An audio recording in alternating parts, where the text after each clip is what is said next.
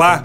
Hoje apresentaremos mais um episódio da série Da Mesa de Escrever ao Notebook, um podcast criado especialmente para refletir sobre a produção cultural no Brasil nos últimos 200 anos. Este programa integra as atividades comemorativas do bicentenário da independência do Brasil e é uma realização do governo do estado de São Paulo através da Secretaria de Cultura e Economia Criativa, com a gestão e produção da Amigos da Arte. Com a chegada da frota portuguesa comandada por Pedro Álvares Cabral a Porto Seguro em 22 de abril de 1500, a terra que seria o Brasil é reclamada pelo Império Português e, salvo incursões e exploração do território, somente em 1534 é iniciada de fato a colonização com a divisão dos territórios em 14 capitanias hereditárias, cujos donatários explorariam os recursos da terra estabeleceriam o cultivo da cana-de-açúcar, entre outras atividades. Foi a partir desse momento que os resultados provocaram uma ocupação das terras com os primeiros povoamentos, os primeiros conflitos com os indígenas e o início da importação de escravos comprados na África Ocidental. Em 1549, Tomé de Souza assume o cargo de governador-geral até 1553, com a missão de centralizar a administração de promover um maior controle da colônia, de combater os indígenas rebeldes, aumentar a produção agrícola, defender o território e procurar jazidas de ouro e prata. Esta era a visão portuguesa naquele momento. E começam a existir as chamadas câmaras municipais e os ricos proprietários passam a definir os rumos políticos das vilas e cidades. A cidade de Salvador, fundada em 1549, é a primeira sede de Estado do Brasil. Posteriormente, ela é transferida para o Rio de Janeiro. Com a armada de Dom Duarte da Costa, o segundo governador-geral, em 1553, chega ao Brasil o jovem José de Anchieta, com 19 anos de idade. Anchieta foi canonizado São José de Anchieta pelo Papa Francisco em 2014 num processo que durou 417 anos. Anchieta escreveu inúmeras peças teatrais, poemas, foi autor da primeira gramática de língua tupi. E como veremos no nosso podcast, vários convidados citam os jesuítas como a primeira fonte de relatos acerca das atividades culturais no Brasil. São José de Anchieta ocupa a cadeira número 1 um na Academia Brasileira de Música. Deste Brasil português do século XVI, vamos dar um pulo de 100 anos aproximadamente para Portugal, onde em 1713 Dom João V cria uma escola anexa à Capela Real que viria a formar músicos como Francisco Antônio de Almeida, João de Souza Carvalho, Jerônimo Francisco de Lima, José Joaquim dos Santos, Leal Moreira e Marcos Portugal, de quem falaremos mais tarde. Essa escola seria chamada de Real Seminário de Música da Patriarcal.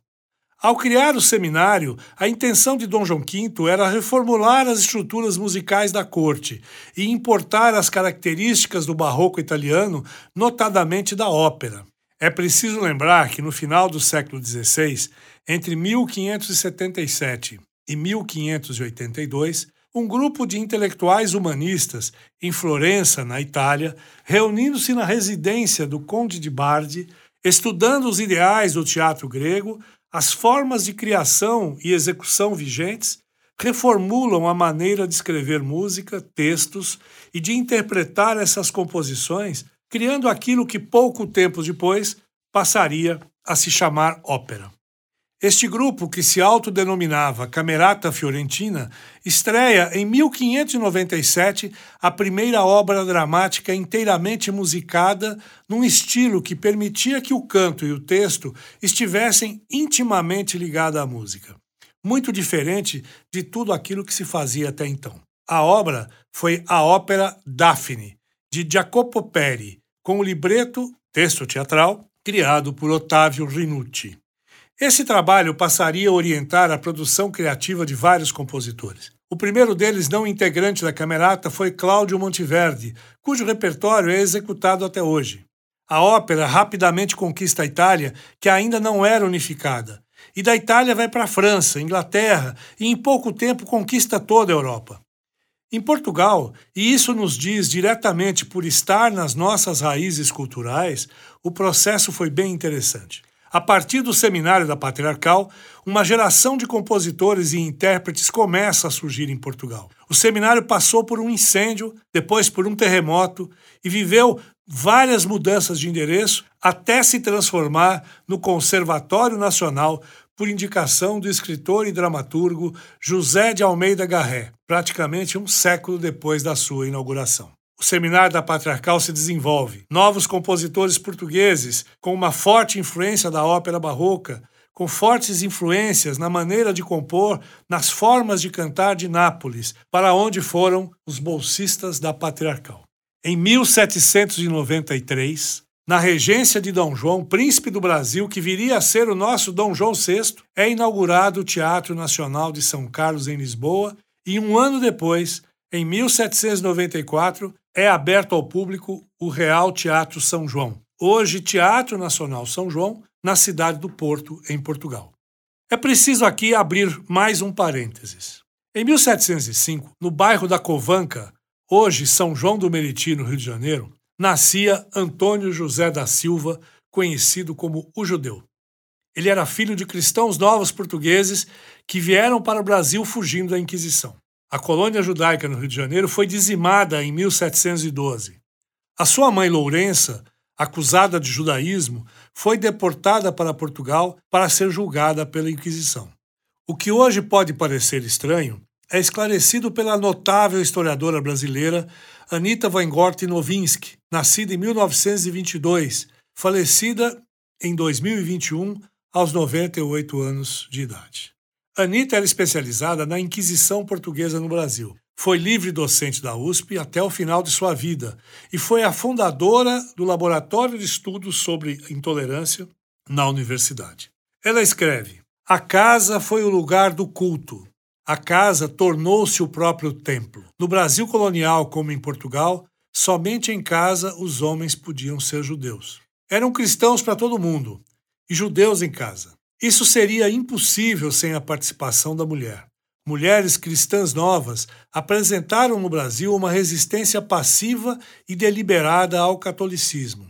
Foram prosélitas, recebiam e transmitiam as mensagens orais e influenciavam as gerações mais novas. Foi o que aconteceu com a mãe de Antônio José da Silva. Levada pela Inquisição para Lisboa, seu marido também vai para Portugal para acompanhar o processo levando o filho. Antônio José estuda em Coimbra. Torna-se conhecido por suas óperas, geralmente satíricas. É acusado pela Inquisição duas vezes, sendo morto na fogueira em 1739.